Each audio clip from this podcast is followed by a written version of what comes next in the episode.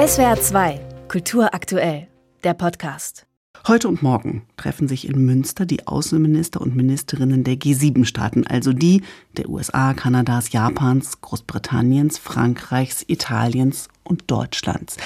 Dieses informelle Netzwerk der sieben wichtigsten Industriestaaten oder wichtigen, wichtigsten vermutlich nicht mehr, das steht dies Jahr unter deutscher Präsidentschaft und viel dramatischer könnte der Zeitpunkt auch jetzt für ein Treffen der Außenminister wohl kaum sein, wenn wir uns in der Welt umschauen. Also worum muss es gehen in Münster heute und morgen und was ist bislang erreicht in den vergangenen Monaten unter der deutschen G7-Präsidentschaft? Das besprechen wir mit Lars Brojus von der Stiftung Wissenschaft und Politik in Berlin.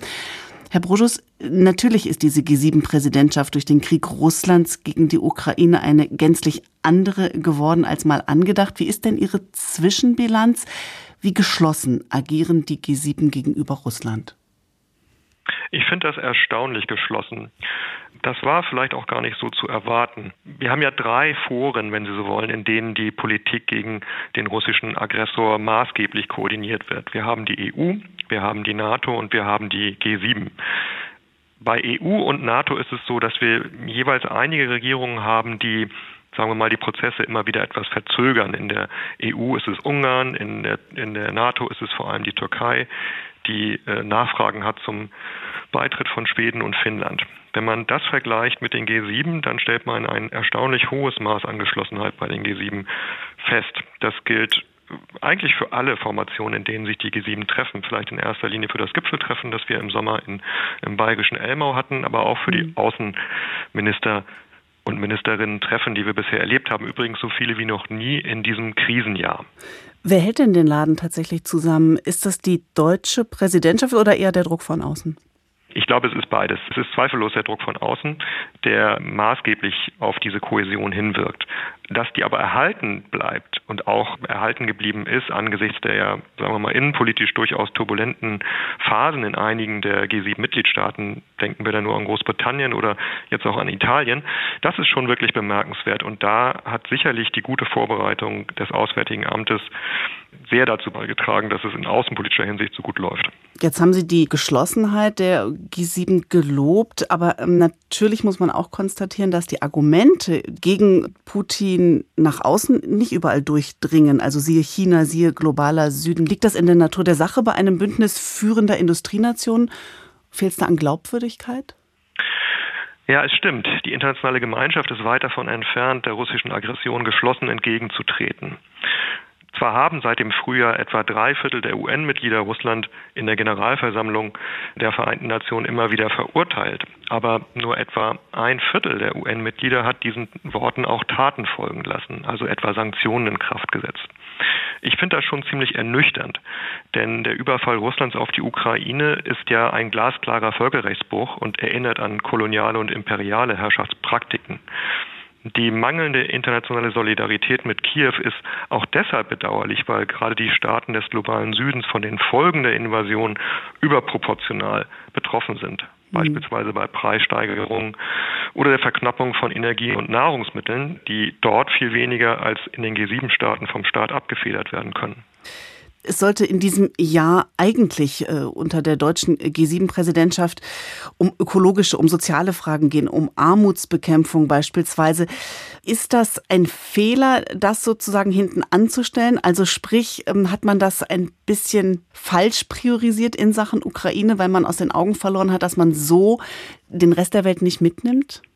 Es ist in der Tat, Sie haben völlig recht, es ist in der Tat eine schwierige Abwägung der Prioritäten. Ich finde es wiederum doch dann auch ganz beeindruckend, wie sehr sich die G7-Staaten auch auf diese anderen ja nicht weniger wichtigen Krisen konzentrieren. Ja, also angefangen von Gesundheit über die Pandemie, also mit der Pandemie in erster Linie, dann aber auch die, die Wirtschafts- Krise, die wir haben und so weiter und so fort. Ja, also es ist ja nicht so, dass wir es an, an Krisen mangeln würde. Da legt sich sozusagen der eine Notmodus über den oder geht nahtlos in den anderen über. Schauen wir noch einmal auf den Gastgeber auf Deutschland. Das Außenministerium unter Außenministerin Annalena Baerbock erinnert an die Prinzipien der auch im Koalitionsvertrag vereinbarten Außenpolitik und zwar sehr genau mit Blick auf die anstehende China-Reise des Bundeskanzlers. Wird dieser, ich nenne es mal Spannungsbogen innerhalb der deutschen Regierung, der ja durchaus exemplarisch ist. Wird der eine Rolle spielen in Münster? Wird auch das bei den Debatten mitschwingen? Das bettet sich ja durchaus ein in die Agenda auch der G7 Außenministerinnen und Außenminister. Die haben zuletzt am Rande der äh, UN-Generalversammlung im September in New York eine Stellungnahme abgegeben, in der sie die Drohgebärden, die aus Beijing gegenüber Taiwan nicht nur geäußert wurden, sondern auch umgesetzt wurden, verurteilt haben. Das war im Anschluss an die Reise der Sprecherin des Repräsentantenhauses in Washington, Nancy Pelosi, nach Taiwan. Insofern ist das Thema China ohnehin auf der Tagesordnung der G7 und zwar auch schon das ganze Jahr hinweg.